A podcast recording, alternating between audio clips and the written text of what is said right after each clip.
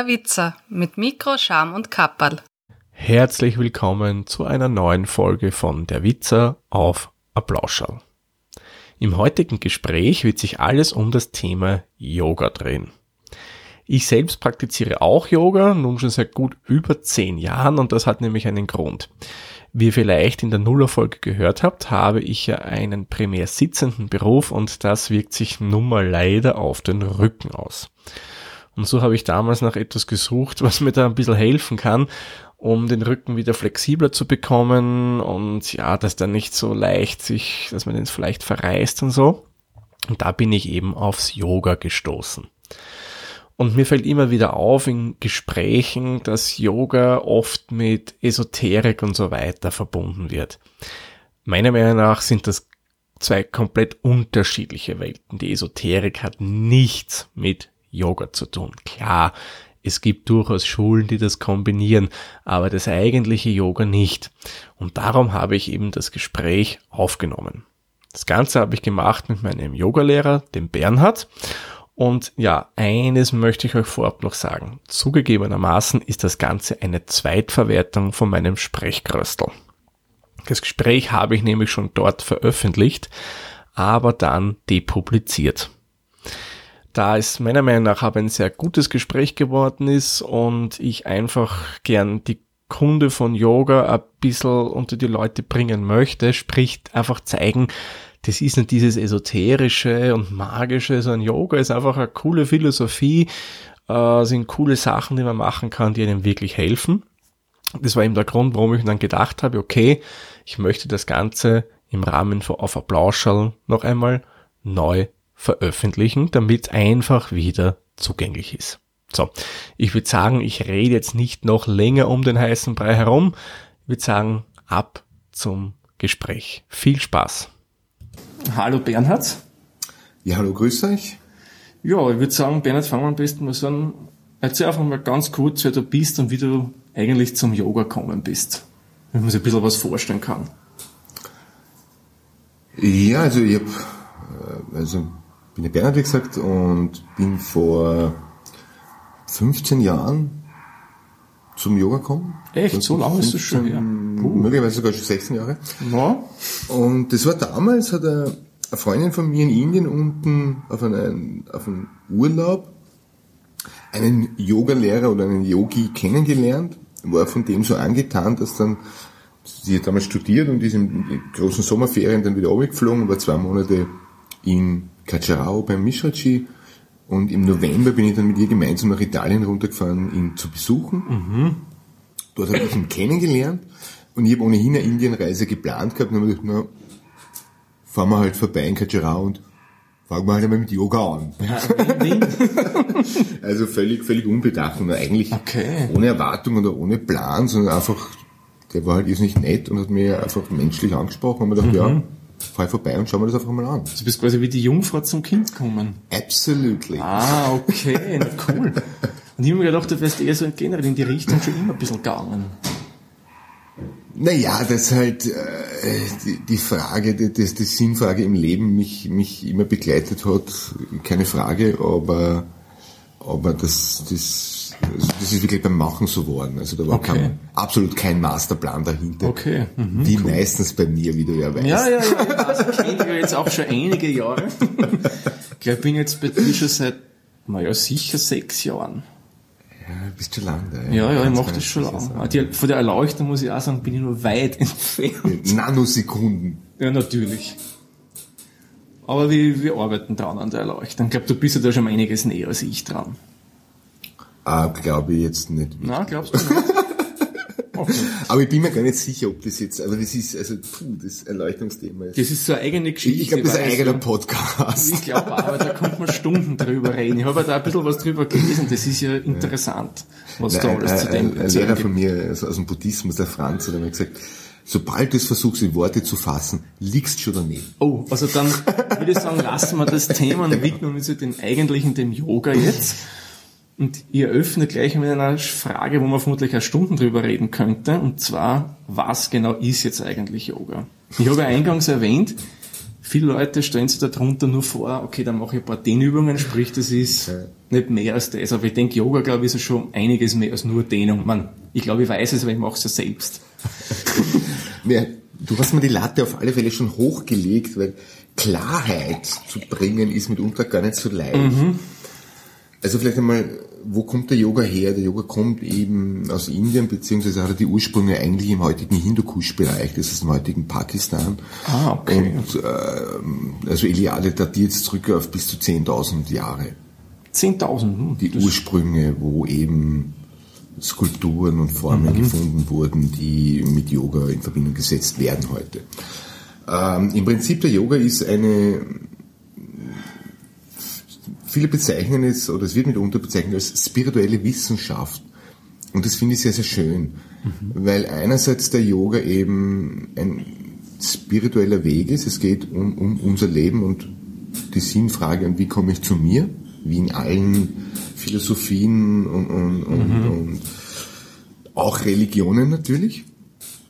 Aber der Yoga ist eben wirklich auch äh, Wissenschaft für mich, weil er sich sehr analytisch auseinandergesetzt hat mit, wie funktioniert der Mensch, wie funktionieren, wie funktioniert unser Gehirn, wie funktioniert der Körper, weil ja auch der Yoga, Ayurveda, Naturheilkunde sind eigentlich traditionell ganz eng verbunden. Ach so, Ayurveda hängt auch mit Yoga Auch in zusammen. der Mythologie wird eigentlich Okay. Shiva, der Gott Shiva hat sowohl uns den Yoga als auch die Ayurveda gebracht. Also auch, auch von der Mythologie her hat es einen Ursprung. Okay. Und insofern ist halt das wirklich sehr eng verwoben und, und was im Prinzip sind es einfach Beobachtungen und versucht, die zu reproduzieren und daraus Schlüsse zu ziehen. Also insofern es ist schon eine Wissenschaft, aber der Yoga ist ja wirklich ein irrsinnig breites Spektrum. Also das kann sein wirklich von Religion, das kann sein von Esoterik. Es gibt sehr esoterische Richtungen im Yoga, äh, auch sehr religiöse, dogmatische Richtungen. Und dann haben wir natürlich mittlerweile in die letzten 30, 40 Jahre hat sich auch wirklich teilweise so reine Fitnessgeschichte entwickelt, wo halt auch der Name Yoga drin steckt. Aber Aber es halt nicht mit dem Ur-Yoga was zu tun hat. Mehr oder weniger. Ja, also es, es sind natürlich einige Dinge, die in der Yoga-Community belächelt werden oder wo man halt sagt, okay, äh, ja, aber live and learn oder, Ja, oder und, und ich sehe das als relativ entspannt. Also in Ihnen gibt es diesen wunderschönen Spruch, jeder Lehrer, der Schüler hat jetzt seine Berechtigung Mhm. und jeder Schüler findet seinen Lehrer. Das heißt, es gibt keinen guten oder schlechten Lehrer, es gibt nur deinen Lehrer.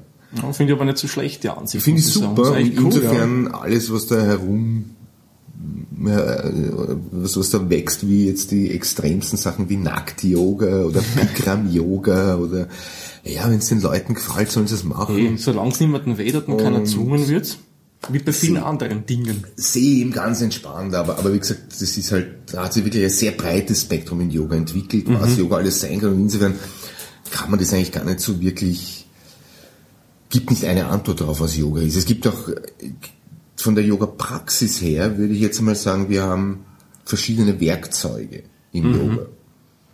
Also du würdest sagen, Yoga ist dann der Überbegriff und zum Beispiel, wenn man jetzt eine Yoga-Stunde macht oder eine Yoga-Session macht, das ist nur ein, ein Teilbereich des Ganzen. Sehe ich das jetzt so richtig? Ja, Der Yoga ist eigentlich eine Lebensanschauung, der Yoga ist eigentlich ein Lebensweg.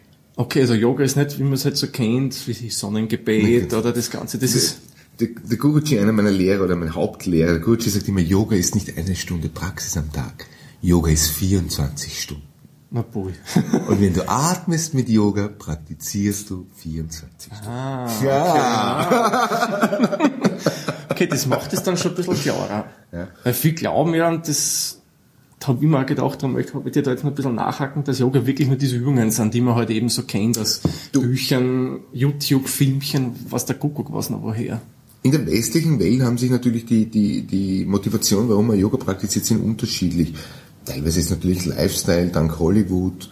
Dann hast du Leute, auch die das wirklich ähm, für, aus gesundheitlichen Gründen machen, die es zur, zur, vor allem im Bewegungsapparat, dass sie eben Rückenprobleme in den Griff bringen und, und, und. Es gibt auch Leute, die das aus, aus psychischer oder mentaler Geschichte praktizieren, die einfach sagen, ähm, der Yoga gibt mir die Stabilität oder auch die Entspannung, den Stressabbau. Also ich würde sagen, die wenigsten die bei uns eine Yoga-Klasse jetzt besuchen, sehen das jetzt wirklich als einen Lebensweg. Viele tauchen halt langsam tiefer ein und beginnen dann auch sich weiterzubilden und und und. Ja.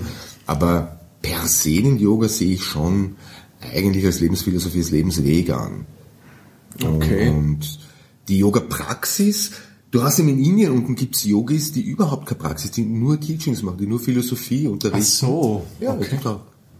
It's Mental Yoga. es Aha, okay. Also, das ist ja nur im Westen, dass bei uns die, die, die Körperübungen so mit dem Yoga assoziiert sind. In Indien so, unten schaut okay. die Welt ganz anders aus. Das ist so ähnlich also wie beim, bei dem ganzen Tantra und Kamasutra, wo wir immer das Sexuelle damit verbinden, weil ich weiß, du hast ja gesagt, zwischen den zwei Sachen steckt ja viel, viel mehr als das, was der Westen mehr oder weniger kennt. Ja, das, sind nur Bruchteile, die Ja, okay. besten da im Normalfall. Und, Okay. und eben die, die, die skurrilsten oder, oder die, die außergewöhnlichsten, die wir halt rausgenommen haben. Okay, okay. Weil der Tantra war eine philosophische Strömung, ähm, die in die Bhakti-Bewegung datiert wird, so 300 vor bis 300 nach, 500 nach. Und ist eine philosophische Strömung, in der teilweise Sexualität inkludiert wird, beziehungsweise auch wirklich auch von Mönchen praktiziert wird. Und das ist natürlich außergewöhnlich, weil überall anders ist die Askese Richtig. und drum ist halt Tantra Sex. Ja. Okay. Aber der ganze tibetische Buddhismus ist tantrisch. Hm, okay, okay. Und, und die, die, die meisten oder fast alle tibetischen Mönche leben asketisch. Oder zumindest zölibatär. Ja. Also insofern ist halt Tantra und, und Sex nur ganz selten. Und halt die westlichen Autoren haben es in den zwei Bereichen halt nur das rausgepickt und dann bei uns mehr oder weniger veröffentlicht. Ja, das sozusagen. Tantra ist halt, ich meine, das sind ja so, so Sachen, Tantra, Tibet, Yoga, das sind einfach Sachen, wenn du Labels ist, wenn du sie wo drauf pickst, sei es noch so ein Klumper, steigt die Verkaufswahrscheinlichkeit. Ah, okay, Ja. also ein bisschen da Marketing ja, ist ja, ja, Ah, da okay. Muss man, schon, da muss man schon sehr vorsichtig sein. Okay, naja, klar, wie bei vielen Sachen so im Leben halt. Aber, aber wie gesagt, jeder Lehrer findet, also jeder Schüler findet seinen Lehrer.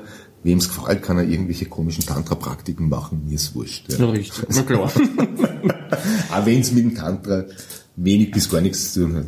Ja. Okay. Aber das ist ja eben auch, auch im Yoga diese, diese Frage von Ursprung und, und was ist heute Yoga. Das hat sich ja vieles verändert und, und, und ich meine, darüber können wir dann später noch ausführlich vielleicht noch oder ein bisschen ausführlicher reden Ja. über die Veränderungen und was Sinn macht oder was nicht Sinn macht. Aber generell, wenn wir Ja. zurückzukommen zur Yoga-Praxis, eben, wenn man jetzt die Yoga-Praxis hernimmt oder, oder, oder den, den, den, das Vehikel Yoga, dann haben wir eben verschiedene Werkzeuge. Die Asanas, die Körperpositionen, das ist das, was bei uns jeder unter Yoga oder die meisten mit Yoga assoziieren, dieses Okay, Hin- und ja. Herbiegen und Ding. Ist aber eigentlich nur ein kleiner Teil im Yoga. Wir haben dann noch die, die Pranayama, die Atemtechnik. Mhm, genau. Wir haben die Mantren, den Laut. Das Mantren singen. Gibt es auch wieder verschiedenste Ansätze Ach so, okay. Singen. Okay. Wir haben die Yantren, die Form. Wir haben die Bandas, die Verschlüsse, die kennst du auch. Udi. Ja, ja. Ähm, wir haben die Mudras, die Geste. Wir haben die Kriya, die Reinigung. Wir haben die Meditation als die höchste Form der Praxis. Ah, okay. Und mitunter wird halt die Lehre oder das, die Philosophie auch noch als Teil angesehen, weil ja auch in der Yoga die Philosophie immer das Wichtigste ist, dass du dann da die, drüber reflektierst. Also, du nimmst eine Lehre, legst das durch und überlegst, macht es für mich überhaupt Sinn oder wie ist das auf mich bezogen? okay. Und diese ganzen Begriffe, die du jetzt genannt hast, unter einem Hut zusammengefasst, ist mehr oder weniger dann Yoga. Ähm, es gibt viele Richtungen, die nur wenige oder die nur ein, zwei dieser Bereiche Okay. anwenden. Also nicht alle Schulen wenden alle Bereiche an. Zum Beispiel die Shivananda wenden was anderes an als die vom Bikram Yoga jetzt zum Beispiel. Ja, die Jetzt mir ist jetzt kein anderer, kein anderer, ich weiß, es ist ein schlechter Vergleich. Ja, die Bikram ist halt wirklich meiner Meinung nach Oder sagen, Fitnesslevel angesiedelt. Was könnte man dann vergleichen? Shivananda mit Ähm, ja, dem, was wir zum Beispiel machen bei ja, dir. auch wenn man dann nordindische, südindische Richtungen hernimmt oder auch, auch dann hast du auch ganzen, aber auch in den Yoga-Studios zum Beispiel, Kriya, die Reinigung wird so gut wie nie angewandt, weil es dazu gehört halt die Nasenspülung, Neti, die Magenspülung, Darmspülung gibt's dann noch, ähm, ja, die wirst in keiner Yogastunde machen. Ich denke, man die Nasenspülung könnte man unter Umständen nur vorstellen, aber die anderen, auf die wollen wir jetzt besser näher nicht eingehen. Nein, du brauchst nur viele Toiletten. Die Darmspülung ist eigentlich Ganz simpel. Okay. Du trinkst äh, Salzwasser. Nur ganz mit- leicht okay, wollte ich in der Suppe. Und damit wird der, der, der, der Darm abgetäuscht. Oder, oder die, die Blaseniere eigentlich. Der Körper glaubt, das ist Suppen und Okay. schickt es durch den Darm. Okay. Ja. Und das spült das halt dann auf Dauer durch und du trinkst halt so lange, bis das halt fast ähm, wasserförmig, also fast fast klar ist. Also nicht klar, das ist halt so ein bisschen, Oh. aber da gehen wir jetzt nicht näher drauf Ja, ein. ich glaube, ja, wenn jemand was dabei isst, das wollen wir nicht haben. Aber im Prinzip ist das jetzt nichts nichts nichts Dramatisches. Ja. Okay, na ja, klar, klar. Aber ja, gerade die Kriers sollte man eben wirklich nur unter, unter, unter Aufsicht machen oder irgendjemand, der sich auskennt. Na klar, also immer mit einem, was denn sagt man da, mit einem Guru, mit einem Meister, oder wie genau nennt man jetzt zum Beispiel jetzt, wie würdest du dich jetzt bezeichnen, mir gegenüber als Schüler? Oder wie wird, wie wird, äh, wird man es im Yoga generell sagen? Weil Also, Guru ist man ja also, erst, wird man ja verliehen vom, glaube ich, vom indischen Staat oder den Status Guru, oder wie ist das bei Naja, denen? generell, also ursprünglich war es so, dass der Guru musste Priester und Brahmane sein. Okay. Und es gibt in Indien den Guru-Rat. Jemand aus dem Guru-Rat muss dich vorschlagen, dann kommst du dorthin, wirst, äh, dein Wissen wird überprüft, auf Philosophie, auf die Veden, Vedantas und und und. Auch dein, deine persönliche Qualifikation und dann wird abgestimmt, dann wird dir das verliehen. Okay, so kann man das jetzt blöd verglichen jetzt mit einem Professor bei uns vergleichen? Oder Professortitel oder Ähm, Naja, Kommerzial? es, es, es war ursprünglich elit, schon ein bisschen elitär, die ganze Geschichte, weil natürlich, du musst auch vorgeschlagen werden und, und, Mhm. und. Mittlerweile ist es auch hochinflationär in Indien, das wird erkauft. Ja. Okay. Also mittlerweile, und generell ist natürlich im Westen der Guru heißt ja eigentlich nur, dass du, dass irgendjemand etwas besonders gut kann oder Genau, dass das genau. auskennt. Also der Computerguru und der, Ja, der, ja, ja. das Darum haben wir auch die Frage immer nach, ob das nicht in Indien da was in anderes Indien ist es was anderes, aber mittlerweile auch in Indien ist es schon sehr inflationär. Okay. Also auch in Indien nennen sich teilweise Leute Guru, die gar keine erhobenen Gurus sind und und und. Also ich, ja, das, Okay. Und bist du jetzt dann, das sind generell Leute, die jetzt ich bin Yogastunden definitiv kein Guru. aber bist du dann, würdest du dich als Yoga-Lehrer bezeichnen? Da gibt es irgendeinen Ausdruck eigentlich für das Ganze? Naja, sobald du unterrichtest, bist du Lehrer. Ich habe eigentlich lange Zeit, habe, habe ich ein Problem gehabt, mich selbst als Yogalehrer zu bezeichnen. Mittlerweile habe ich damit kein Problem mehr. Und, aber ich sehe das halt, ich meine, oft, oft habe ich doch das Gefühl, dass ich doch der, der Diener meiner Schüler bin, oder? Unbestätigten Gerüchten dann auch, ja, ja. Also, Kann ja, vorkommen, also, kann vorkommen. ich sehe das, also ich, ich würde jetzt also damit Titel und Bezeichnungen, es ist eigentlich, ge- gerade wenn man jetzt im Yoga sagt, dieses ganze Babas und Gurus und der Dinge, das sind ja alles eigentlich ein Ego-Chas, der ja gerade, gerade im yogischen Weg versuchst du ja das Ego in Formen zu bringen, das eben die Freude bringt und, und, und nicht, sich nicht aufbläht. Ja. Also Ja. insofern bin ich der Bernhard. Okay. Wir haben ja vorher schon ein paar Begriffe, also du hast ein paar Begriffe erwähnt, wie eben Prana, die Atmung, die Asanas etc. Pranayama. Pranayama, okay. Der Prana ist die Lebensenergie. Wollte ich gerade sagen, können wir vielleicht einmal einen ganz einen kurzen Überblick über halt so die wichtigsten Begriffe geben, wie Pranayama und Asana und was Uh, du da noch so alles gibt's, gibt. da gibt's total viel. Okay, dann sagen wir so Ja. wirklich die, Die Pranayama, Die die, Atmung ist wirklich ganz, ganz wichtig. Die Pranayama ist ähm, aus vielerlei Gründen, wie der alte Iyengar, einer der, der großen Yogalehrer, die den, vor allem den Yoga in den Westen gebracht haben, Iyengar. Iyengar hat immer gesagt, the mind controls the body, but the breath controls the mind. If you control the breath, you master of all domains. das klingt irgendwie nach Kung Fu Panda. Und also der Verstand kontrolliert den Körper und der Atem kontrolliert den Verstand. Na, Kontrollierst du den Atem, bist du Herr aller Dinge. Und insofern ist die Pranayama eben das Aller, Allerwichtigste. Und wenn man jetzt das Yoga Sutra hernimmt, das Yoga Sutra ist das, die, die Schrift über den Yoga. Ja, das ist quasi das Handbuch vom Yoga. Okay. der erste Vers oder Vers 1.2 im Yoga Sutra ist eben, Yoga ist das zur Ruhe bringen der Gedanken im Geist. Also das Ziel vom Yoga ist, dass die Gedanken aufhören und du ins Sein kommst. Okay. Und dazu musst du eben den Atem kontrollieren können. Wenn du den Atem nicht kontrollieren kannst, wirst du nie meditieren können. Du wirst nie auf deine, auf deine Gedanken einwirken können. Und darum ist halt die Pranayama, die Atemtechnik ganz, ganz wichtig im Yoga. Einerseits eben, um unsere Gedanken kontrollieren zu können. Die Anzahl der Gedanken und die Anzahl der Atemzüge steigen und fallen proportional. Und äh, Stress Warte, Es hat jetzt kurze Unterbrechung gegeben, jetzt werden wir vermutlich nicht flüssig wieder anschließen, aber wir waren ja, glaube ich, bei Pranayama und der richtigen Atmung und, glaube ich, Anzahl der Gedanken, so in der Richtung. Okay, da haben wir ein Handy, aber macht nichts, kein Problem. Okay, Pranayama, Bernhard. Ja, also die, die, in allen Traditionen findest du, dass das der wahre Erleuchtete kann am Marktplatz praktizieren, völlig egal, was rund um ihn passiert. Du siehst, ich bin noch kein Erleuchteter, ja, weil Okay, mich ne? wirft's noch aus der Bahn. Kein Nein, wir waren Problem. bei der Pranayama und bei der Wichtigkeit Genau. des, des Pranayamas oder, oder der Atemtechnik, wozu sie gehören. Und die Anzahl, also wir haben eben die, der Atem kontrolliert die, die Gedanken, wie ich schon erwähnt habe. Und die Anzahl der Atemzüge und die Anzahl der Gedanken steigen und fallen proportional oder, oder miteinander. Das heißt, im Yoga sagen wir, dass wir durchschnittlich 13, 14 Gedanken pro Sekunde haben. Und also 13, 14 Atemzüge pro Minute. Reduziere ich meine Atmung auf einen Atemzug pro Minute, dann bin ich auf null Gedanken. Und dort ist die, die Meditation, dort ist die Tiefenentspannung, dort ist der Transzendentalzustand.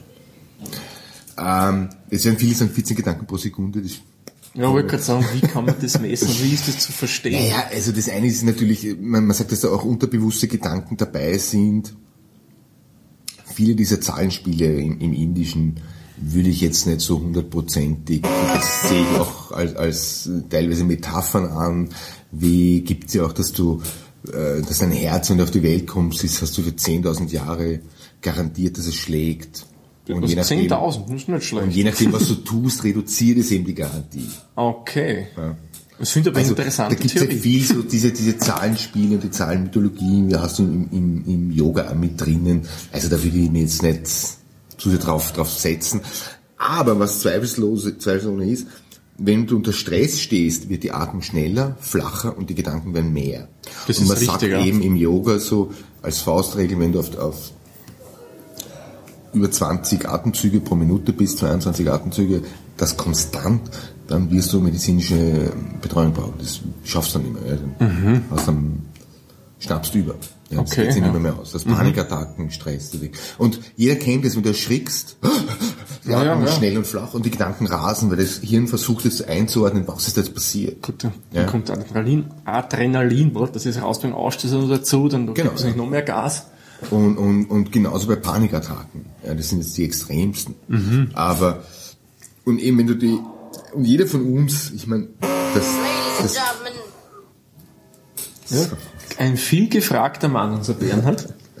so, jetzt habe ich so, so, jetzt ist abgedreht, also zu Okay. lautlos. Okay, kein Ja, Problem. ich habe, ich, ich, das sind alles Schüler, die anrufen, ich hoffe, weil theoretisch haben wir, also nicht nur theoretisch, auch praktisch beginnt in einer Stunde die Yoga-Stunde und nehme an, die wollten irgendwas, aber Wir kennen, du kannst sie, sie, werden, sie werden warten müssen.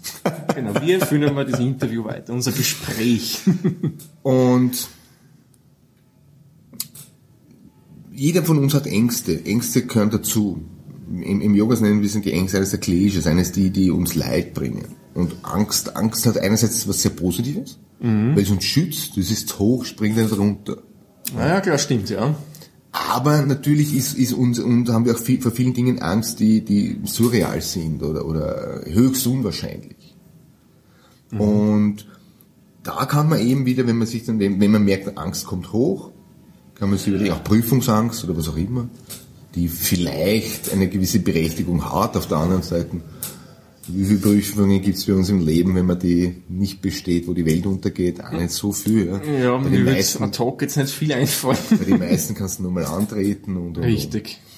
Und über die Atmung bremst du die Gedanken, entspannst du den Geist, entspannst du den Körper. Und insofern ist eben die Atmung wirklich ganz, ganz essentiell. Und jetzt nicht nur, wenn es darum geht, dass du jetzt quasi die Gedanken stoppst und ähm, das Selbst bist und erleuchtet und bla bla bla, sondern wirklich ganz pragmatisch in unserem täglichen Leben, weil wir haben ja eigentlich, ein, wir leben in einer sehr schnellen Gesellschaft. Ähm, der Stresspegel ist bei den meisten Leuten sehr hoch. Ja. Und da ist halt die Atmung wirklich ganz essentiell, dass du runterkommen kannst. Dass du die Gedanken runterbremst, dass du in die Entspannung kommst.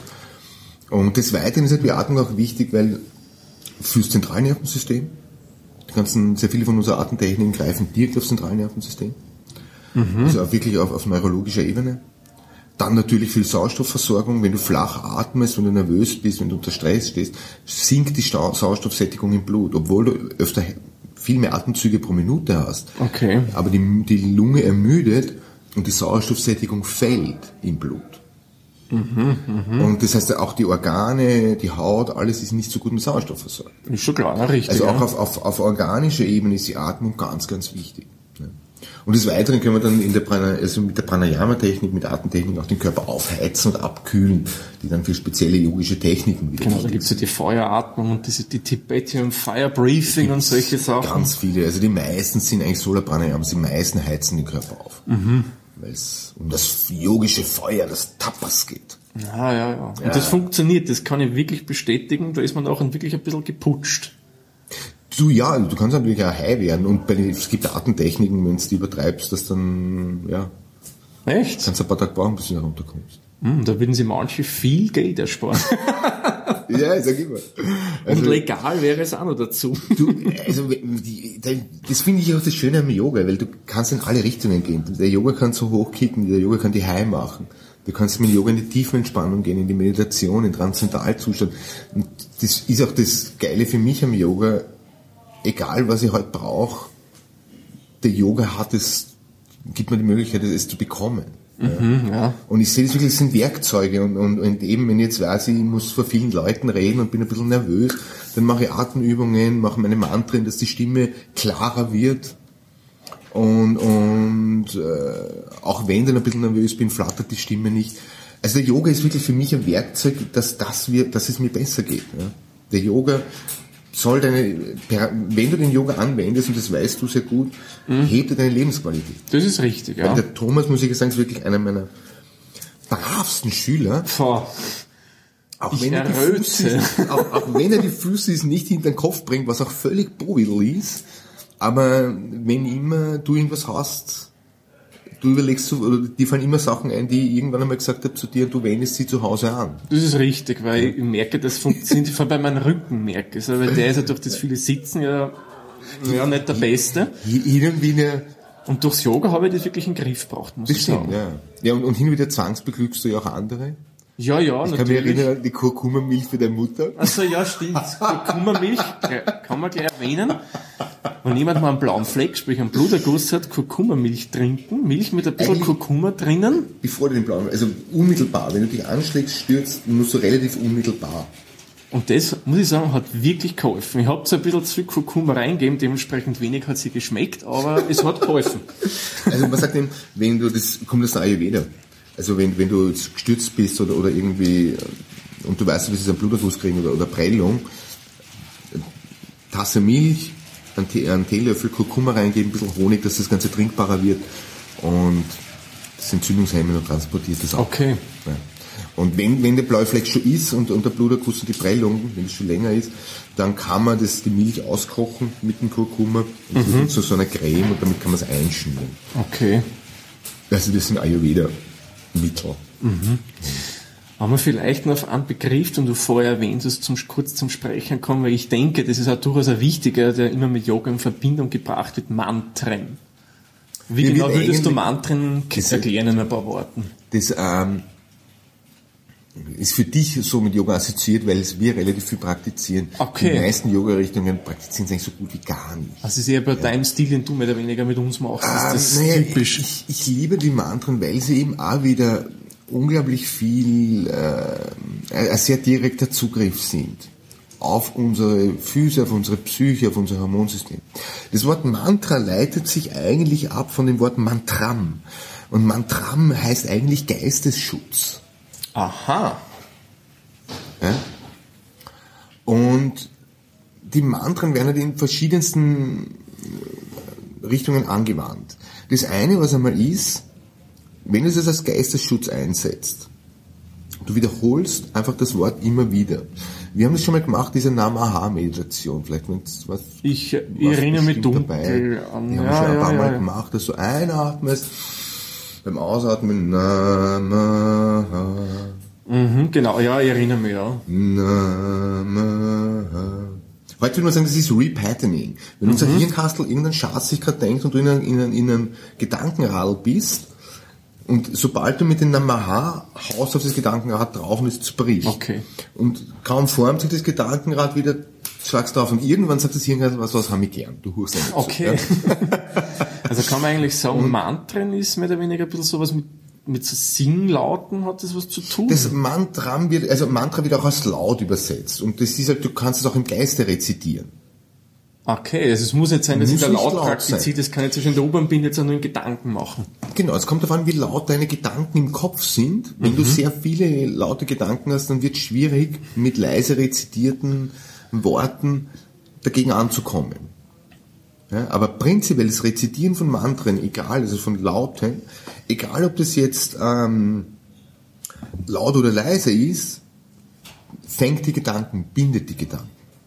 Okay. Ja, das ist einmal die eine, die eine Wirkung der Mantren.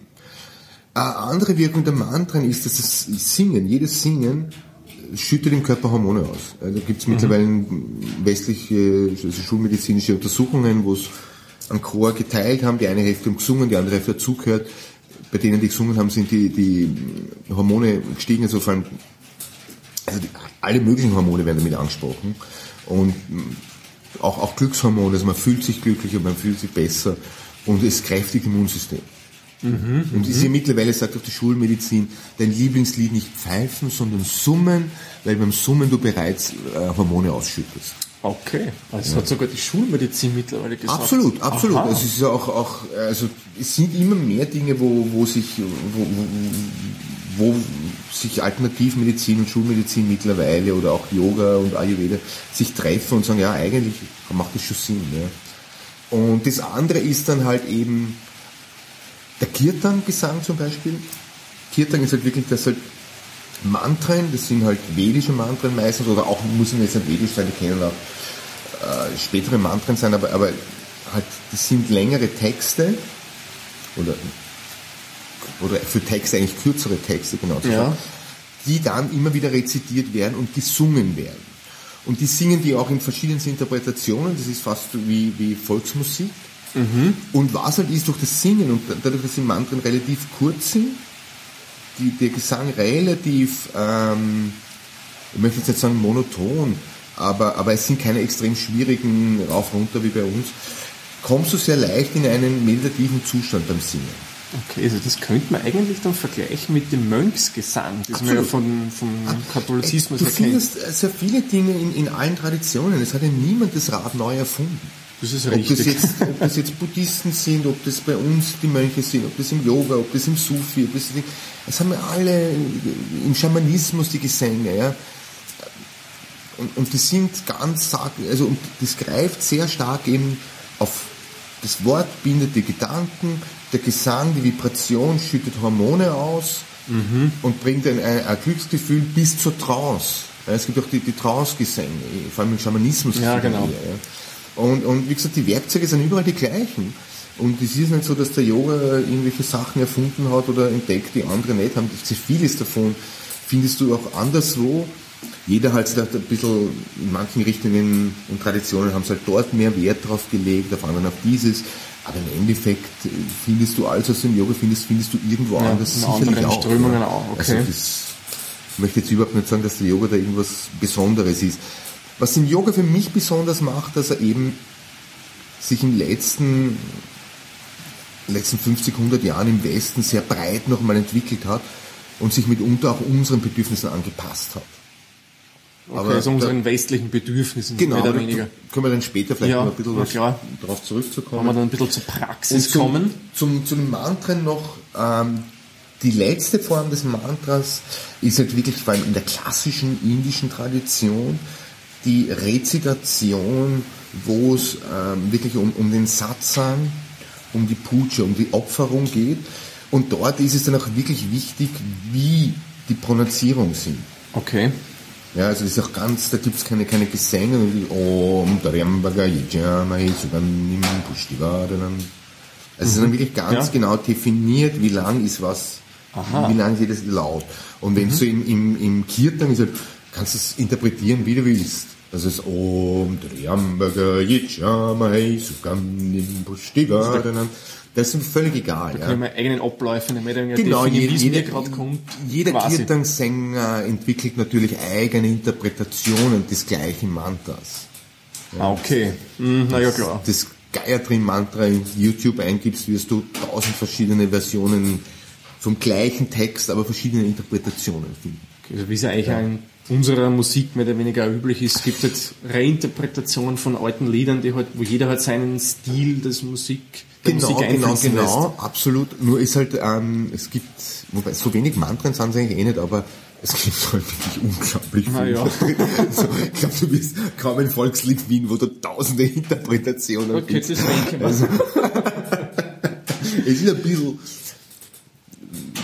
äh, zahlreicher die, die Möglichkeiten der, der Interpretation, die du findest. Ja. Ja, und es ja. ist eigentlich wieder so schön, weil es eigentlich auch diese Vielfalt des Yogas für mich symbolisiert. Mhm. Der Krishnamacharya, auch ein, ein großer Yoga des letzten Jahrhunderts ist, der die ganzen südindischen Richtungen geprägt hat. Krishnamacharya hat mal gesagt, es gibt so viele Asanas, so viele Körperpositionen wie Menschen auf der Welt. Und wir wissen, Menschen gibt es immer mehr, also das, Ja, und auch jeder Mensch ist Ja, anders. Jeder ist Mensch braucht eine andere Asana.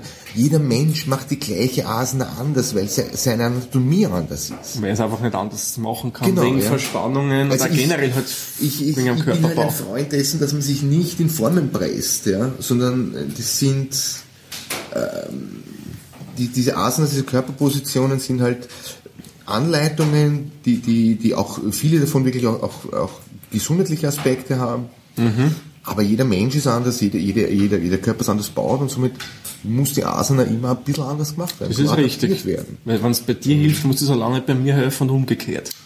Das und so, ja. Ja. Das und so. Wir gehen jetzt schon in einer guten Richtung zur Richtung Yoga-Praxis. Und da möchte ich mal eingangs zur Yoga-Praxis fragen, würdest du sagen, kann man das zu Sport zählen oder ist das alles andere nur nicht Sport-Yoga-Praxis? Also, Und das, was wir machen, würde ich sagen, würde ich jetzt nicht unbedingt als Sport betrachten, aber gibt Strömungen oder irgendwas, in gibt natürlich ähm, Yoga-Praktiken und, und Yoga- Yoga-Schulen, die sehr in, in Richtung Fitness gehen.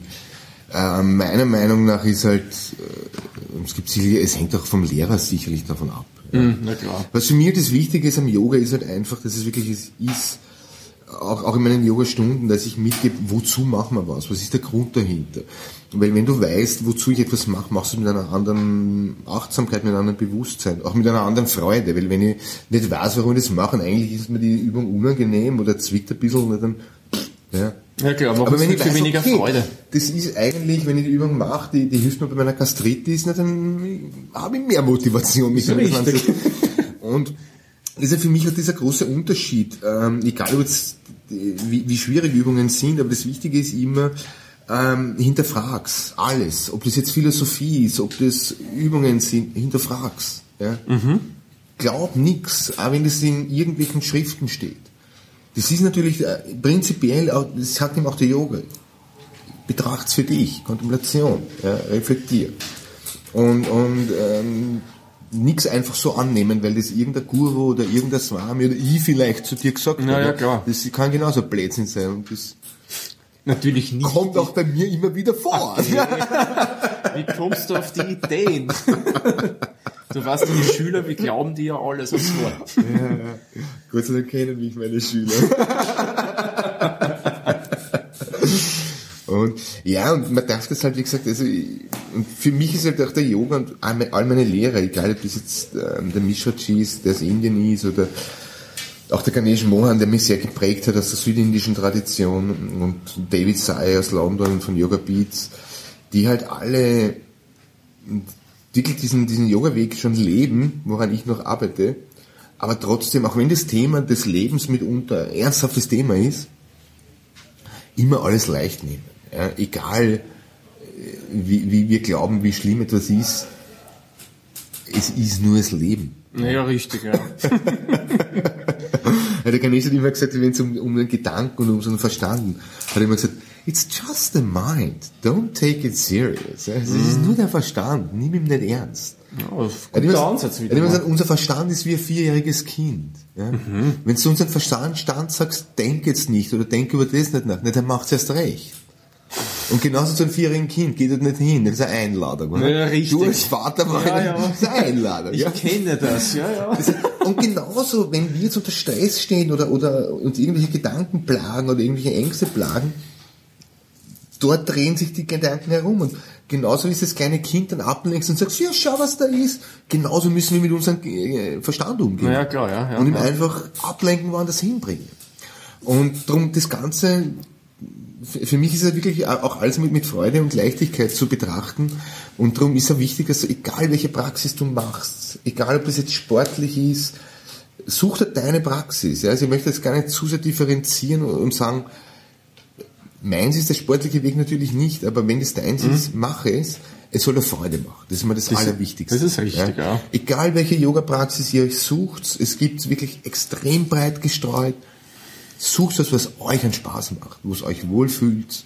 Ja. Und alles andere entwickelt sich ja dann eh auch mit der Zeit. Das stimmt, ja. Ja. Das war ein gutes Stichwort übrigens. Also man kann sagen, bei der Yoga-Praxis gibt es halt nur einen Stil, da gibt es dann wirklich zig Varianten. Tausend, jeder Lehrer. Gibt es da irgendwas, wo man zum Beispiel sagen kann, in unseren Breitengraden gibt es jetzt einen Stil, der, sagen wir, primär von vielen gemacht wird, oder ist das wirklich so durchwachsen jetzt auch bei uns schon mittlerweile in, sagen wir mal, in Europa jetzt, um es ja, also ich tu mal, so zu sehen? Vieles von den, von diesen Stilen, die propagiert werden, sind halt, muss man auch sagen, oft nur, nur, das sind halt primär Trademarks und Labels. Das Ah, muss man okay. auch ganz klar sagen, weil für einige Yoga-Richtungen, dass du dich als Yoga-Lehrer der Richtung bla bla bla bezeichnen darfst, legst du einmal 6, 7, 8.000 Euro hin, dass du dann so einen vierwöchigen Crashkurs machst mit 200 anderen Leuten und dann kriegst du Zertifikaten und dann darfst du dich halt Yoga-Lehrer bla bla bla nennen. Aha, Ja. Also das muss man auch ganz klar sagen. Und, aber es gibt natürlich, ähm, wie gesagt, es hat sich extrem in die Breite entwickelt. Im Nordindien zum Beispiel, wenn man sieht die klassisch indischen Richtungen, wir gehen vielleicht mal in Indien. In Nordindien oben ist eigentlich immer eher ein statischerer Yoga, der Hatha-Stil. Bei uns wird er als Hatha bezeichnet, äh, bezieht sich auf die Hatha-Yoga Pratipika, aber auch das ist nicht klar definiert eigentlich, was Hatha Yoga ist. Aber im Hatha Yoga hast du mehr statische Positionen. Die Übungen werden länger gehalten. Shivananda war sicherlich, der alte Shivananda war einer der großen Hatha Yogis. Der auch, ähm, der Shivananda hat einmal gesagt, bevor man überhaupt weiß, was das Wort Asana bedeutet, also die Körperposition, sollte man jede der zentralen Hatha-Positionen einmal 20 Minuten am Stück gehalten haben. Wenn es 20 Minuten in einer Position siehst, da wieder, muss man schon gut drauf sein, vor allem bei einigen. ja, und, und da geht wirklich, also ich habe bei weitem noch nicht alle durch, aber ich habe es bei einigen schon gemacht und das gehen Welten auf, ja, wo da plötzlich Hitze im Körper, wo da kalt wird, wo, wo du, also so- sowohl geistig, mental als auch physisch geht da ähm, Sachen ab und das ist wirklich, öffnen sich völlig neue Dimensionen. Ja. In der südindischen Richtung, in, in, aus, aus Südindien ist halt bei uns bekannt dieses Ashtanga, Mysore Ashtanga. Gibt genau. sehr viele Yoga-Zentren. Ähm, auch das ganze Vinyasa, Vinyasa Flow, die ganzen Flow-Richtungen kommen eigentlich aus der südindischen Richtung. Der südindische Yoga-Stil war sehr stark auch von der südindischen Kampfkunst inspiriert, beziehungsweise haben sie die da irgendwie ein bisschen gegenseitig scheinbar befruchtet. Das heißt, der Yoga-Stil in Südindien ist schon ganz anders. Der hat viel mehr Dynamik. Ähm, gerade das Ashtanga ist extrem kraftvoll. Mir, mir, also für mich ist nix, ja. Für mich ist David makes warriors. Und Okay, ja. Also mir macht's, mag das überhaupt nicht, ehrlich gesagt. Ja. Okay. Aber es gibt ja Gott sei Dank genügend andere Richtungen, die mir gefallen. Das Flow-Yoga, da geht es halt darum, dass du in den Fluss kommst, wo du halt wirklich mit, mit Einatmen, Ausatmen. Und die letzte mm, Yoga-Richtung von, von Krishnamacharya, die waren, sind alle drei eigentlich von Krishnamacharya inspiriert, ist der Vini-Yoga, der dann schon sehr therapeutisch ist, wo ganz langsame, das geht schon fast ein bisschen Richtung Tai Chi. Aha. Wo wirklich Atmung, Bewegung synchronisiert wird, dass eben Atmung, Gedanken gebunden werden, ganz gezielt auf den Bewegungsapparat, auf wo sind deine Probleme, ganz sanft und, und hochinteressant, auch, auch viel über die, auch mental, auch, auch für, für psychische Probleme hat sich Krishnamacharya damit auseinandergesetzt, die letzten Jahre dann. Also dann haben wir mal diese großen Strömungen in Indien, von Nordindien und Südindien. Auch die Atemtechniken sind ganz anders, weil in Nordindien, wo der Yoga eigentlich viel mehr praktiziert wurde als in Südindien, Südindien war nie so viel Yoga wie Nordindien. Okay. Ähm, weil du hast auch, wenn du anschaust, die ganzen heiligen Orte sind oben am Ganges. Die ganzen wichtigen Dinge. Also du hast dort oben kulturell immer mehr gehabt. Warum auch immer. Ja. Gut, hat sich halt so entwickelt. Ist so. Ja. Genau. Und, und in Nordindien oben, die haben natürlich sehr viel Solar Pranayama, weil das auch kalt ist. Gerade Himalaya oben in, in, in, in Rishikesh oder so, wo traditionell auch immer viel Yoga praktiziert wurde, da muss man natürlich den Körper aufheizen. In Südindien unten, Südindien unten was ähm, tropisch ist, da brauche ich den Körper nicht aufheizen. Nein, da ist ja warm genug. heiß die ganze Zeit, genau, ja. Und also auch da gibt es völlige Unterschiede. Ne? Und wenn man jetzt dann zum, zum Westen kommt, da hat sich halt einerseits das ganze Partner-Yoga, die ganzen Partnerübungen. Das gibt's in Indien unten nicht. Überhaupt nicht. Ach so. Nein, überhaupt nicht. Es ist ja einerseits, aber, aber wenn du in Indien mit einem Inder auf einem Tee sitzt, binnen einer fünf Minuten greift dir der mindestens 30 Mal an. Ja, das ist, oh. Die Inder sind sehr, generell sehr kontaktfreundlich. Okay, auch, also wenn man das als Europäer nicht gewöhnt ist, ja, stellen wir das spannend vor. die, die ersten Asienurlaube haben immer die, die Bogerphrasen gekriegt was wollt ihr alle von mir? Aber das sieht man erst, wie, wie unnatürlich wir ticken, weil schau dir mal Kinder an. Wenn Kinder eh. miteinander beginnen zu kommunizieren, Greifen sie gern an. Das erste, was Ja, sie machen, das sie berühren sich. Vorher da kommt ja der Begriff begreifen. genau, ja. Die greifen das an, weil sie es Und- begreifen wollen. Da sind wir jetzt genau wieder auf dem Punkt, wo ich der Meinung bin, dass Partnerübungen im Westen Sinn machen, weil wir uns schon so unnatürlich be benehmen. Wenn wir uns, wenn, wenn, als Erwachsener, wenn, wenn du jemanden angreifst, wenn du einen erwachsenen Menschen angreifst, der zuckt meistens weg. Das ist richtig, ja. Ja? Und eigentlich, wir sind, wir, wir sind ein, ein, ein soziales Le Wesen, ja. Also der Mensch ist sicherlich ein Rudeltier. Die Berührung ist für uns total wichtig. Wenn du, wenn Ja. du ein Kind nicht berührst, das wird krank und stirbt. Stimmt, Berührung und Nähe, das ist ganz, körperliche ganz Nähe ist für ein. Kind, für die kleinen Kinder extrem Auch wichtig. für uns, aber wir, Stimmt, wir ja. sind Wir uns versuchen es zu verdrängen. und versuchen uns zu bedrängen und darum sind die Partnerübungen bei uns meiner Meinung nach wieder sinnvoll. Richtig, Auch ja. wenn es jetzt mit dem klassischen, traditionellen Yoga nichts, eigentlich nichts zum tun hat. Und darum finde ich eben viele Dinge, die im Westen da reingenommen worden sind, als absolut sinnvoll. Andere Dinge, dass halt ein Raum aufheizt auf 40 Grad, Was man beim ich, tut man macht. Bikram Hot Yoga, es gibt einige, auch, auch wo sie es eben aufheizen. Das, ist, das sehe ich jetzt nicht so als sinnvoll. Ja? Ich meine, der Muskel wird weicher, du kannst dich schöner biegen, aber darum geht es ja nicht. Es geht nicht darum, dass du den Fuß hinter den Kopf bringst, sondern es Ja, geht ja. darum, dass du dich spüren lernst, dass du spürst, wie geht's mir überhaupt. Weil eben wozu haben wir die Körperposition? The body reflects the mind. Der Körper spiegelt den, unser, unser, unser emotionalen Zustand wieder. Und ich will wissen, wie es mir geht und nicht, wie ich mich in der Hitze fühle. Dann gehe ich in die Sauna. Das Ja, ist richtig. mein Zugang, mein persönlicher. Ja. Ja. Aber eben, der Body mind. Und, und das ist eben das Wichtige und dazu ist die Körperübung da. Mhm. Und, und eben auch, wenn mich wer angreift, was löst es in mir aus? Was für Auch Gefühle, das ja. ist wieder diese Body-Mind-Connection. Mhm, Und, und das ist eben im, im Yoga ist halt die, diese, diese Körper-Geist-Verbindung wird sehr oft hergenommen in beide Richtungen. Ja? Sowohl eben, dass du über die Psyche auf den Körper runterwirkst, aber auch über den Körper auf die Psyche, aufs Mentale wirkst. Ja? Also das ist da, da wird, wird sehr viel in beide Richtungen unter verschiedensten Gesichtspunkten arbeiten wir. Okay. Mal grundsätzlich nehme ich an, kann man sagen, dass die westlichen Richtungen, die man da kennen, jetzt wurscht was, dass das alles auf diese traditionell indischen Richtungen schon zurückgeht, oder? Die meisten glaube ich schon, aber zum Was, Beispiel, wenn ich was jetzt Basis halt. Naja, also ich meine, wenn ich jetzt Aerial Yoga hernehme, äh, wo du in den Bändern hängst, das ist super lustig, ist super cool. Ja, ist okay, na Spaß. gut, das vielleicht dann nicht. Aber ja, ich meine, da machst du halt einen Hund. Es sind halt, glaube ich, viele, die halt dann auch, man muss zum Beispiel sagen, im, im klassischen, in den klassischen Yoga-Schriften wird von den 85 Asanas, von den 85 Körperpositionen gesprochen, die auch nirgendwo genau definiert Okay. sind. Aber es gibt eben, re- gab traditionell relativ wenig. Heute haben wir Tausende. Ja, wo einige vielleicht Sinn machen, andere ist halt einfach, der war irgendein Yogalehrer fad und der hat sich halt irgendeine Adaption ausgedacht oder sie noch irgendwas. Also, ähm, und ist ja auch okay, ja. Wir Ja, klar, viele richtig. Übungen, die, die einfach nur lustig sind oder der Ding.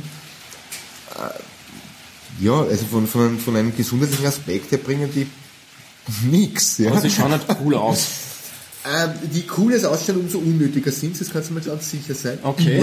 Immer, immer, ja. Immer. Auch wenn du wirklich im ganz klassischen Yoga da anschaust, von den Wirkungen her, die, die Übungen, die, die, die simpelsten Übungen sind von, von, von, von therapeutischen her die wichtigsten. Okay. Je schräger die Übungen wären, Desto unnötig. Die schauen halt cool aus, aber wirklich für den Ja. Körper bringen es dann mehr, mehr viel. ja, Kräftigung und Ja. Balance und Konzentration und bla bla, aber es ist halt im Endeffekt. Aber ich sehe dann auch vieles, das Spielerische, es macht auch, ist auch okay, dass du dich spielerisch auseinandersetzt, dass du deine Ja. Grenzen auslotest. Und der Minjoji, mein indischer Yogalehrer, sagt eben immer, dass wir im Westen halt sehr in der materiellen Welt leben und dadurch nähern wir uns auch dem Yoga über die Asanas an. Und darum sind die Körperpositionen bei uns im Westen viel wichtiger als in Indien. Okay. Wollen wir mal kurz äh, gehen, wie würdest du ganz kurz beschreiben eine Yoga-Praxis, also so eine Yoga-Stunde, wie kann man sich das vorstellen, von dem man überhaupt keine Ahnung hat? Ganz kurz, gibt es da irgendwelche speziellen Abläufe, das ist auch wieder vom Stil her abhängig? Eigentlich überhaupt nicht. Ich meine, wenn du jetzt bei uns in Europa eine Yoga-Praxis machst, eine normale Yoga-Klasse, dann sind halt immer Körperpositionen drin. Okay.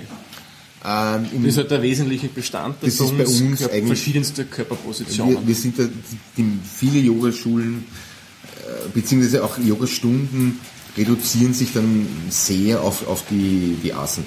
Ähm, die guten Yogastunden haben halt die Atemtechnik noch dabei, Okay. dass sie halt bei den Übungen auf die Atmung achten, beziehungsweise vielleicht auch die ein oder andere Atemübung einstreuen. Ähm, das, ähm, fast alle Yoga-Stunden, glaube ich, haben am Ende äh, Entspannung dabei. Okay, das war immer meine nächste Frage gewesen. Ist das immer dabei? Gehört das zu einer Yoga-Praxis dazu? Entspannung oder Meditation? oder ist Prinzipiell äh, sagen bei wenigen? Also ich, also im Yoga sagen wir schon natürlich, weil sich dann das Ganze setzt, dass sich Okay. der Prana und die ganze Energie und alles, dass sich das setzen kann. Darum ist die Entspannung am Schluss, die Shavasana, Mhm. Entspannungsposition, wichtig.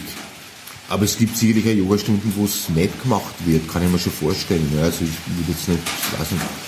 Aber prinzipiell, glaube ich, ist in fast jeder, jeder Yogastunde. Es gibt ja viele Yogastunden mit, mit der Entspannung auch, die am Anfang und am Ende eine Ach machen. so, okay. Machen wir wir beginnen ganz immer mit. Atemübungen meistens. Wir machen es ganz selten, dass ich am Anfang eine Entspannung mache. Stimmt. Könnten wir da wirklich nicht viel erinnern. Ja, es ist selten, dass ich es mache. Es kommt darauf an, wie ich die Stunde aufbaue. Aber, aber es gibt viele Yoga, also viele Yogaschulen, Stunden, die auch mit einer Shavasana beginnen. Die am Anfang und am Ende eine haben. Und ganz selten sind eigentlich Mantren in Yogastunden. Okay, das machen wir. Wir machen es meistens. Äh, Kommt auch darauf an, im Hatha-Yoga machen wir es meistens. Ja. Am Donnerstag nicht, das kommt darauf an. Wenn ich eine Flow-Stunde mache, wenn ich eine dynamische Yogastunde Ja. mache, mache ich eigentlich nie Da würde es auf Fall nicht so gut dazu passen. Genau, für mich ist es wirklich so, wenn ich so den Stil von, von Mishraji, diesen Hatha-Stil, dann, dann mache ich sie gern, dann ist, gehört es für mich dazu. Aber wie gesagt, das ist halt Geschmackssache. Das ist klar.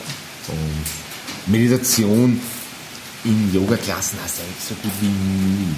Es Okay. ist ganz selten, dass du wirklich eine Meditation. Das sind dann eigene Meditationsstunden, eigene Meditationskurse. Aber das ist eigentlich, obwohl es immer als die höchste Form des Yogas Ja, ja. Äh, betrachtet wird,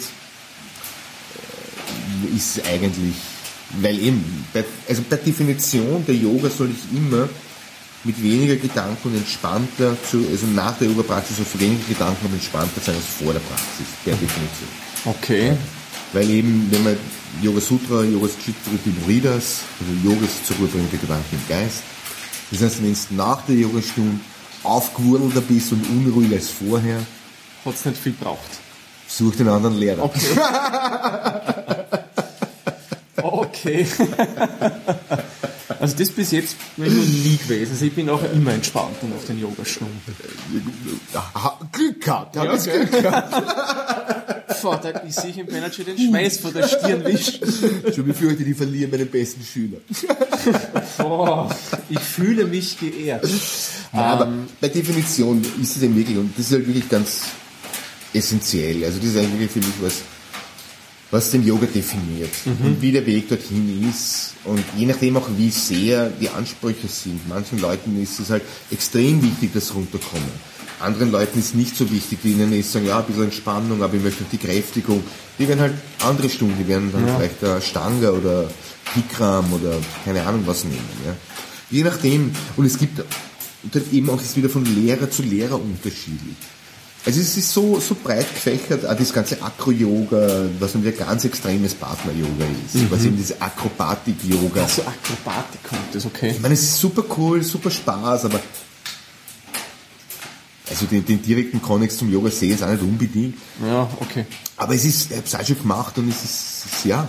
Und da gibt es mittlerweile auch, dass das wieder zum Nur zurückgebracht haben ähm, und auch da wieder ein therapeutisches Akro-Yoga machen. Es ist, es ist irgendwie auch ganz lustig, wie sich dieses Yoga immer wieder sich neu erfindet und manches macht für mich Sinn, manches macht für mich nicht so. Sinn. Aber ja, wie gesagt, ich finde es schön, dass es so einen breiten Pool gibt, somit ist wirklich für jeden eigentlich was dabei. Also ich Ja. bin davon überzeugt, jeder, der Yoga machen will, wird irgendeinen Stil finden, der Spaß macht. Okay. Jetzt dann machen will, ein guter Stichpunkt, würdest du sagen, jeder kann Yoga-Praxis machen? Jeder. Egal ob Jeder. 80-jährig oder Jeder. 20-jährig? Jeder, ein Bekannter von mir macht mit, mit, mit ähm, Leuten mit Handicap, das ist sogar mit Leuten im Rollstuhl. Ach so. Ja. Ja, Also es ist wirklich Yoga ist was, Ja. wo wirklich jeder, egal Jeder Alters, welcher Mensch körperlichen Verfassung, kann davon profitieren, weil eben wenn er keine Asanas machen kann, er kann Atemtechnik Stimmt, machen. genau. Er kann Mudras machen. Wir machen sehr viele Heilmudras. okay. Ja, es gibt in jeder Lebenslage gibt's und für jeden Menschen gäbe es etwas, was ihm gut tun würde. Mhm. Ja, und insofern jeder Mensch kann Yoga machen. Okay, Absolut. fein. Das ist gut. Und gut, ja, bei den vielen Stilen, klar. Viele Stile, das bringt mir gleich wieder zu einer anderen Frage. Wie stehst du zu diesen momentan sehr modernen Varianten wie Nackt-Yoga oder da gibt's auch das Surf-Yoga, wo man Yoga-Übungen, das was, ich, was mir überhaupt nicht erschließt, am Surfbrett oben macht, so im Swimmingpool. Wie stehst du zu solchen Sachen? Willst du sagen, ja, okay, hat seine Daseinsberechnung, ist einfach nur so ein Trend, um, keine Ahnung, Also, aufzufallen? Es- Die Daseinsberechtigung ergibt sich für mich eben wieder als den Satz, den ich am Anfang schon gesagt habe, jeder Lehrer, der Schüler hat seine Berechtigung, jeder Schüler hat Ja, seinen stimmt, Lehrer. ja. Und das Surf-Yoga ist halt einfach, ich kenne eine Freundin, die hat das auch gemacht. Echt, ja? Ja, die, die wollte ihm unbedingt Wellenreiten gehen einmal und ich glaube halt einfach, dass halt die Wellenreiter sind an sich ziemlich chillige Layback-Typen, die auch Mhm, stimmt, ja. viele und einige von denen eben auch Yoga praktizieren und die einfach gesagt haben, bringen wir es zusammen, machen wir, bieten wir an Yogastunden und, und Surfstunden. Und ja, ja, wenn sie davon leben können, cool. Ja, eh, eh super für dich. Und ich stelle mir das nur verdammt schwierig vor am Surfbrett. Ja, du hast. äh, Für mich wär's es- nix, ich sag's gleich. Ja, halt, ich meine, du wirst es mit niemandem machen, der einen Bandscheibenvorfall gehabt hat und der das jetzt therapeutisch würde ich jetzt nicht empfehlen, ja. Verstehe, ja. Wie gesagt, und das Nackt-Yoga, ich habe da mal gelesen, die Erklärung, oder das ist eine Erklärung dazu, ich habe mich, ich meine, ich hab mich ver- zerkugelt vor Lachen, wo der, der geschrieben hat, naja, das, das Gute am Nackt-Yoga ist, man braucht sich keine Sorgen machen, dass das Höschen verrutscht. Ja, man Ja. ist durchaus ein Ansatz, aber wenn, wenn dir das in der Yoga-Praxis dich so, so in deiner Konzentration stört, dass du immer an der Höschen denkst, dann geh ins Nackt-Yoga. Also von mir aus. Gibt ja, glaube ich, auch mittlerweile einige Schulen oder Lehrer in Wien, die das anbieten. Ich glaube, angeblich gibt's in Hans im ersten Bezirk. Ich glaube, in der Herrengasse. Also, wenn sich jemand interessiert, Yoga-Studio in der Herrengasse suchen, die bieten Das war Stil an. damals, der hat ziemlich viel Werbung in, der war in allen Zeitungen, ja. Und Aber ich weiß, was der für Beweggründe dahinter ja, die Frage hat. ist, ob es wieder niemand, gibt. was uns zerstört. Oder du, das, ja. Auch, wa- warum, wo ist es entstanden? In New York. Amerika ist so brüde. Da war jetzt vor kurzem ja, wieder diese Demo, weil irgendwo ähm, mit, mit Bodypainting und so Parade. Ach, ja, genau. Keine Ahnung, was das ist jetzt, aber das Das ich glaube, die Thema, warum Männer oben ohne gehen dürfen und Frauen nicht. So irgendwie in der Richtung. Bovidel, aber Ja, eh. das ist ein Riesenaufruhr. Und natürlich, wenn du in so einer brüden Gesellschaft lebst, dann ist es natürlich cool, wenn du die irgendwo nackt ausziehen kannst. sicher, klar. Und insofern, ja, aber wie gesagt, ich glaube nicht, dass sich das in Europa wirklich durchsetzt, weil wir haben FKK bei uns. äh, Das ist das, oben. die Nackte, ja nicht so was Ist jetzt Spezielles. die, die, die, die nackten Frauen lachen uns von Seite 3 auf jeder böllischen Zeitung Das ist an. richtig. Also, also das sind alles Dinge, die in Amerika undenkbar sind. Und wie gesagt, eben viele von diesen Dingen sind halt, ja, muss man sich mal anschauen, woher sie kommen. Ja.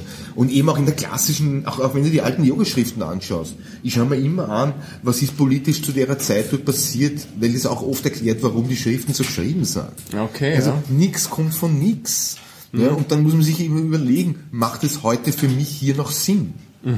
Macht für mich Nackt-Yoga hier Sinn? Macht für mich Sinn, dass man ähm, asketisch leben muss? Macht für mich Sinn, ja, schau das Ja, an. ja, und, und okay, ja. insofern, wie gesagt, ich sehe das, und gerade Indien ist eben auch, das ist das, was ich an Indien und am Yoga so liebe, dass Indien nie so dogmatisch ist, weil auch im Yoga Sutra, die stellen eine These auf und mitunter hebeln so sofort wieder aus oder, oder relativieren sie im gleichen Atemzug. Ja, in die Upanishaden zum Beispiel steht es dieser tantrische Schrift, wo sie sagen, nur wer das Ritual gemeistert hat, wird die Erleuchtung erlangen. Aber erst wenn du das Ritual hinter dir gelassen hast, wird sich die Erleuchtung vollziehen. Aha, aha. Also, und das, eben, das ist alles so, so, so, same, same, but different. Ja, ja, ja, ja. Und wie gesagt, ich liebe das an Indien und ich liebe das auch an, und ich sehe das auch im Yoga so, ja. Das darf man alles nicht so ernst sehen, das darf man alles nicht so eng nehmen. Ja, das stimmt. Und insofern ist mir das, finde find ich das dann auch amüsant, wenn dann irgendwo Nackt-Yoga sind. Dann. Ja. Wegen ein Hosal war es gewesen. Genau, ja. wegen einem Rosau. um wieder mal ein bisschen zu was Ernsthafteren zu kommen, weg vom verrutschten Höschen. Ähm, hat Yoga eigentlich jetzt schon deiner Meinung nach auch Einzug äh, in unsere klassische Schulmedizin gefunden? Zum Beispiel jetzt Physiotherapie oder solche Sachen? Oder sehen die das immer nur ein bisschen skeptisch an, die Physiotherapeutinnen und Therapeuten? Entschuldigung, ich verschluckt. Kein Problem. Es gibt sicherlich in der Physiotherapie, äh, Physiotherapie ist vielleicht das schlechteste oder schlecht Ist mir nur gutes- gerade eingefallen. Ein, ein sowohl schlechtes als auch gutes Beispiel. Ah, okay. Weil die Physiotherapie von der Krankenkasse ganz miserabel bezahlt ist. Alle guten Physiotherapeuten arbeiten nicht auf Krankenkasse, sondern musst du selbst dann noch was draufzahlen. Mhm. Und das dann mit der Kranken- Krankenkasse gegenverrechnen. Und die haben ja per se schon mal sehr viel äh, Methoden, die jetzt von der Schulmedizin teilweise oder wenig oder mittlerweile anerkannt worden sind. Von Kraniosakralosteopathie und, und, und, und, und. Die halt schon sehr früh begonnen haben, Sachen reinzunehmen, wo die Schulmedizin gesagt hat, äh, weiß nicht, alles so Ding. Und insofern hast du sicherlich auch in der, in der Physiotherapie Leute, die mit Yoga arbeiten, ganz bestimmt. Ja. Gibt's auf alle Fälle, gar keine Frage. Ähm, generell ist halt das, die ganze Schulmedizin ist halt, du hast halt teilweise sehr progressive, du hast, du hast auch, ich kenne auch praktische Ärzte, die Yogastunden geben und die akupunktieren. Und dann hast du halt andere Strömungen in der Schulmedizin, die halt ganz dogmatisch sind. Und so, so ist es halt mit, mit, mit allem. Gell? Also ich sehe das, äh, dort, dort je, je freier der Bereich ist, ähm, umso, umso progressiver sind meistens äh, die Leute in unserem Gesundheitswesen. Ja, du ja. hast auch in der Psychotherapie auch immer mehr Ansätze. Du hast auch teilweise, weiß ich, dass in Psychiatrien beginnen mit Achtsamkeitsübungen aus Buddhismus und aus Yoga und, Mhm. und, und. Also auch dort beginnen sie manche mit, mit solchen Übungen, andere fahren halt mit die Psychopharmaka rein und hämmern die Leute weg. Ja. Ja. Und, und, äh, der, und ich glaube, halt der Mittelweg ist so, ich meine, manche Leute werden ohne Medikamente nicht können, Sicherlich, sicher. aber für viele ist es äh, das Betäuben keine, also ist es nicht die, die wirklich ideale Lösung? es, es wird keine Endlösung geben, sondern sie sind halt einfach, Ja. müssen sich halt ihr Leben lang betäuben. Naja, und das, ob das so lebenswert ist, sei dahingestellt, aber gut. Naja, wenn man sich die bipolaren Leute jetzt als Beispiel hernimmt, die bipolar sind, die halt das die halt extrem niederkämmert werden. Das macht sie natürlich unglücklich. Dann beginnen sie sukzessive ihre Medikation zu reduzieren, dass sie sie wieder spüren. Und dann Geht's wieder von vorn los. Ja. aber ja, es ist halt, wie gesagt, unser, unser, unser Schulmedizin oder ich würde gar nicht sagen die Schulmedizin, ich würde eher sagen unser, unser Verrechnungssystem bezahlt nur, wenn du krank und kaputt bist und nicht in der Vorbeugung oder, oder in der Langzeitlösung. Und das ist eher ein Problem von unserem äh, Verrechnungssystem. Auch, auch, das kannst du aber auf unsere gesamte Gesellschaft umlegen, ja, weil Ja. ob die Natur in 100 und in 20 Jahren hin ist, ist mir jetzt wurscht.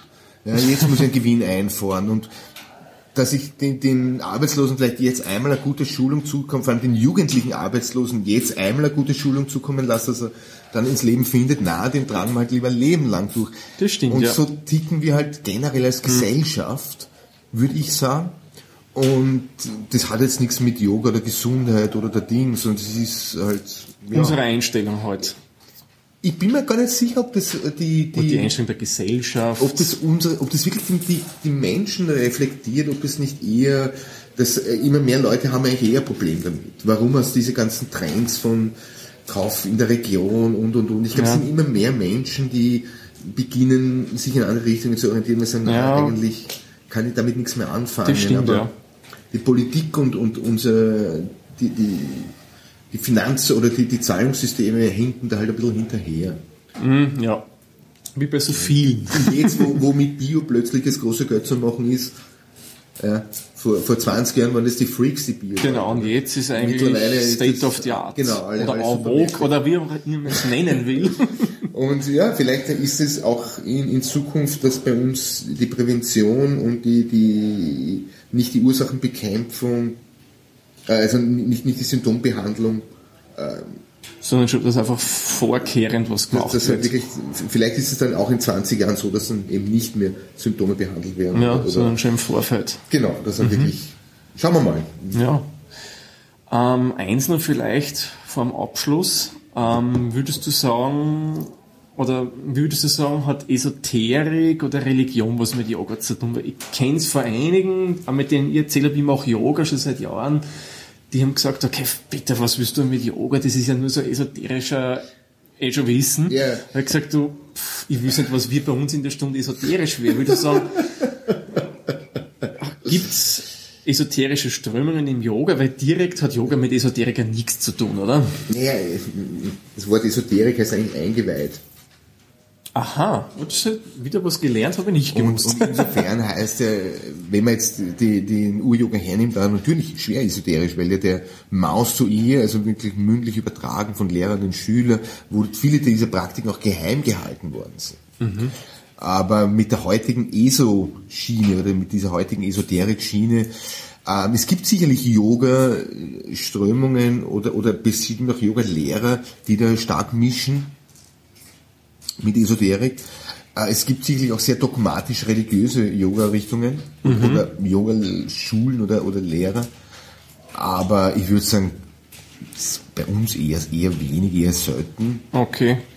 Und wie gesagt, das Yoga-Spektrum ist so breit. Du hast sicherlich mehr, die das von einer Fitnessschiene sehen, als von einer Esoterik- oder Religionsschiene. Ziemlich sicher, ja. Aber eben, wie gesagt, der, der Yoga hat halt, ist auch in vielen Religionen integriert. Im tibetischen Buddhismus, im Jain, im, im, im Hinduismus, wenn man so bezeichnen will. Also es gibt viele, viele Richtungen, die, die den Yoga integriert haben Ja. in ihre Religion. Und das yogische System ist eben, wie gesagt, 7.000 bis 10.000 Jahre alt. Das Yoga Sutra ist wird 300 vor bis 300 nachdatiert, also eher in das Bhakti-Zeitalter rein. Und ähm, das Yoga Sutra kommt fast ohne Gottesbegriffe aus. Es gibt eigentlich nur einen Vers im Yoga Sutra, wo, wo Patanjali schreibt, dass du, wenn du mit der, der Hingabe, und das ist halt, ähm, es wird eben so, so Hingabe an das Göttliche bezeichnet. Yoga- Patanjali sagt, wenn du mit, mit Hingabe an das Göttliche praktizierst, kommst du Samadhi, dieser Erleuchtung am nächsten, automatisch am nächsten. Ja. Okay, ja. Das ist eigentlich der einzige Vers meines Wissens nach im ganzen Sutra, wo das, und da geht es um Kriya-Yoga, äh, wo, wo, wo es um das Göttliche geht. Man sagt, dass das Sutra auch vom Samkhya ähm, auf Samkhya, auf die Samkhya-Philosophie aufbaut und Samkhya wiederum kommt zur Gänze ohne Gottesbegriff aus. Ja. Der einfach die Dualitätslehre, also Samkhya war eigentlich wahrscheinlich sogar noch vor dem Buddhismus die Dualitätslehre. Ursache, Wirkung, aus. Ah, okay. Ja. Ja. Aber natürlich hast du halt viele Religionen, auch, auch in Indien, wo halt dann die ganzen Götter wieder mit reinkommen sind. Oder vielleicht auch ursprünglich drin waren und Patanjali jetzt dann rausgenommen oder wie auch immer. Aber wie gesagt, du findest alle Strömungen und manche haben viel Gottes, haben auch diese Satsangs bei uns und wo sie auf Götter meditieren und da Dinge dann.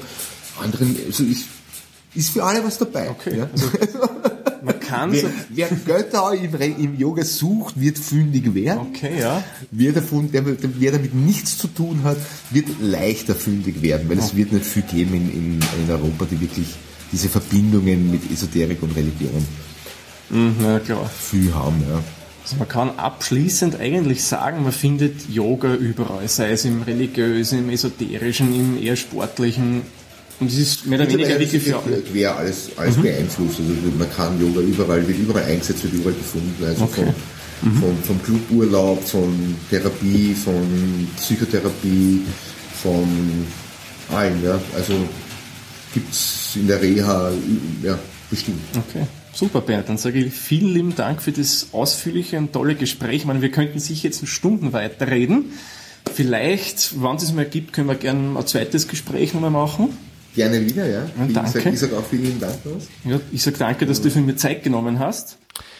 Ja, ich denke, nun sind alle Fragen vom Yoga beantwortet, oder? Nein? Dann könnt ihr mir gerne eine Mail schicken. Wie das geht, das erfahrt ihr im Abspann der heutigen Folge.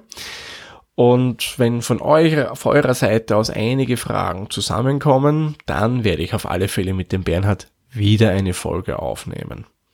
Das Angebot besteht übrigens nach wie vor, obwohl das Gespräch schon ein bisschen jetzt zurückliegt. Wobei in Summe muss ich gestehen, ähm, die Chancen, dass wir noch einmal über das Thema reden, sind durchaus gegeben oder durchaus ein bisschen höher.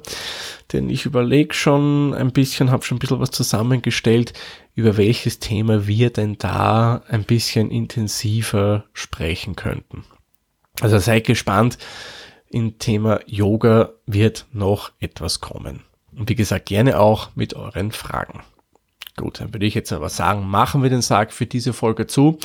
Ich sage wie immer vielen lieben Dank fürs Zuhören, wünsche euch noch eine schöne Zeit. Bis zur nächsten Folge dann. Tschüss, Servus, pfiat euch. Der Witzer ist ein privater Podcast aus Österreich. Nähere Informationen zur aktuellen Folge sowie die Möglichkeiten für Feedback und Unterstützung findet ihr auf der-witzer.at.